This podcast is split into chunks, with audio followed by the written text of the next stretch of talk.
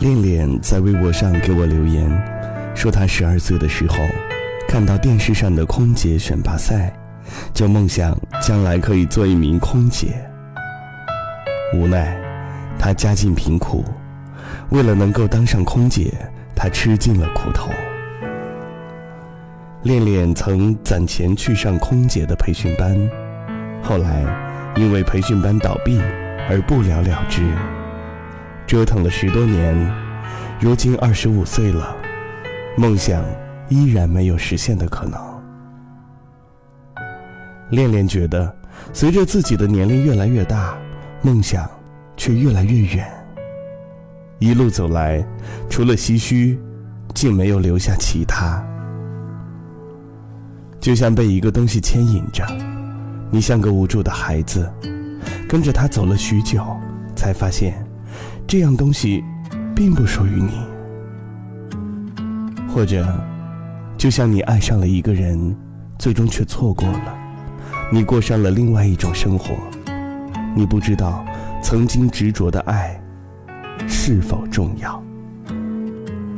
最后的最后，他一直强调，说自己在思考一件事儿，就是拥有这样一个梦想的意义是什么呢？这么多年来。他所坚持的意义又是什么呢？他的思考其实也是我的困惑。我曾看到过一个节目的街头采访，他问那些匆匆行人的路人：“你拥有梦想吗？你的梦想是什么？”还有一个主持人特别爱问来参赛的选手。请大胆的对所有人说出你的梦想好吗？真的，梦想似乎早已没了神秘性，或是已被人们说烂的一个词语，直到人们歪曲了它。有人早已把它遗忘，而有人觉得它已经没有存在的必要。有人羞于说出口，有人认为一切皆是不可违背的天意。总之，在别人面前说梦想，除非逼自己一把，你真的敢将这份内心公之于众吗？有一次，朋友们带我去溜冰，我看到一个头发花白的老人也在摸摸索索的学，我看着他费力的站起来，努力的寻找平衡，不时的跌倒在地，又爬起来。我以为他会因为一次次的跌倒而放弃，会因为找不到平衡点而苦恼。未曾想，他一直努力的站着，摔倒，再滑。后来才知道，他的孙子特别喜欢溜冰，曾经梦想做一个花样溜冰的运动员。他觉得这项运动太危险，一直阻挠，所以他的孙子只好。偷偷的来溜，直到那天意外发生，他永远的失去了孙子。每次悲伤来袭，他都无法自控。一天，他突然想到了孙子的梦想，就只身来到溜冰场，一圈一圈的溜滑。他无法补偿孙子的，都留在了那一次一次跌倒的悔恨中。或许。他怀念一个人的方式，就是延续他的梦想，并在他的梦想中找到与他共鸣的声音。我相信，他会在溜冰场找到平衡，而那一刻，他终会获得释然，也终能明白孙子的坚持。这，其实就是梦想存在的意义。它可以让你记得，怀念你，去追寻你的步伐。并获得超越时间和空间的理解。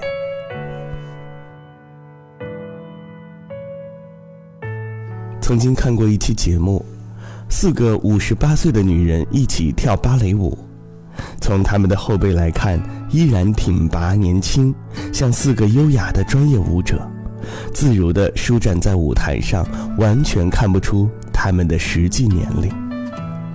他们说，为了这次表演。一个梦想，每个人都跳坏了二十多双舞鞋。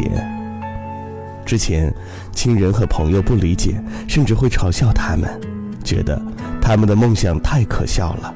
可他们依然执着。我们就是要挑战最难的舞种，让所有人知道，芭蕾舞并不只属于专业的舞者，也不专属于年轻人。只要我们愿意跳，无论多久，不管多晚，都可以。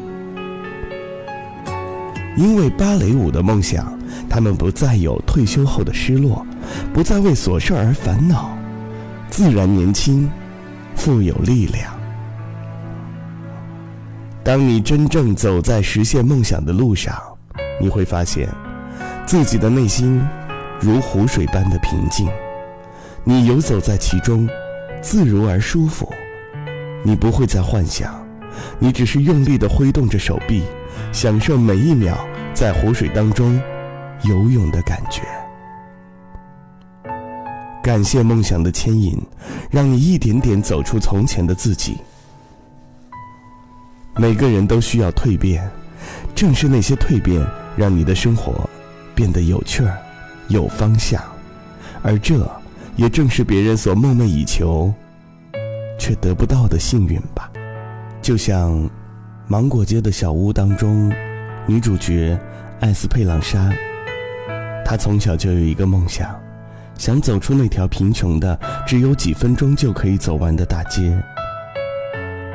但没有人会在意他的梦想，也没有人会懂得自己，所以他只能一个人的孤身前往，带着一个孩子小小的梦想。直到有一天，他实现梦想的时候，他才意识到，梦想并不重要。重要的是，他的生活因梦想的牵引而变得丰富有趣。所有的苦难，在他看来，都是阶梯。艾斯佩朗莎说：“我走出来，只是为了回来，为了看看当年的街，当年的自己，也为了那些无法走出的人。而这，也就是梦想的全部意义吧。”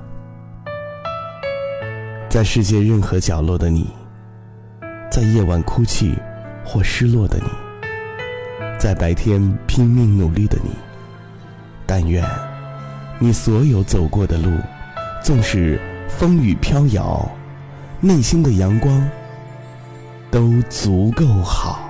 对你的思念是一天又一天，孤单的我。还是没有改变，美丽的梦何时才能出现？亲爱的你，好想再见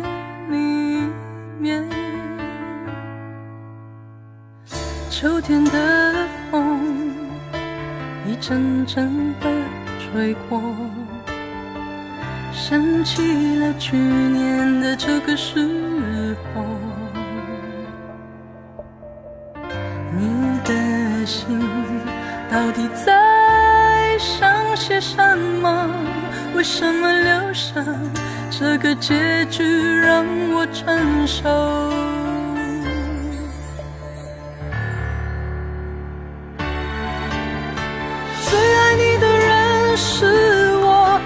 怎么舍得我难过？在我最需要你的时候，没有说一句话就走。最爱你的人是我，你怎么舍得我难过？对你付出了这么多，你却没有感动过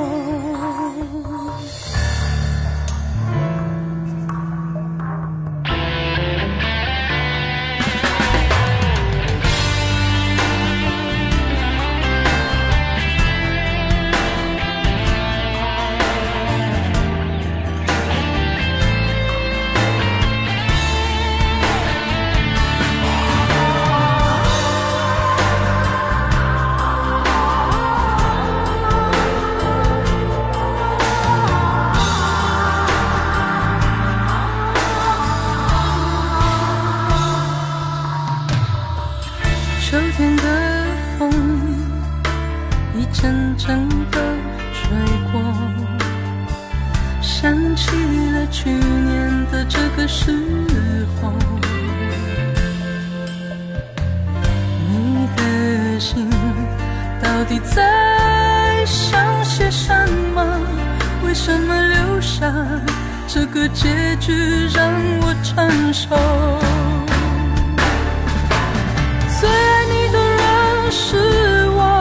你怎么舍得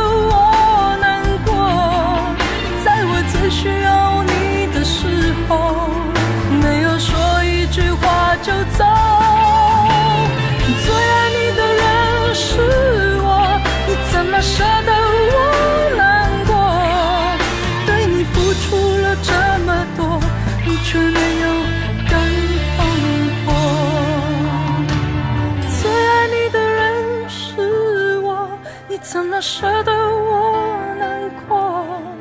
在我最需要你的时候，没有说一句话就走。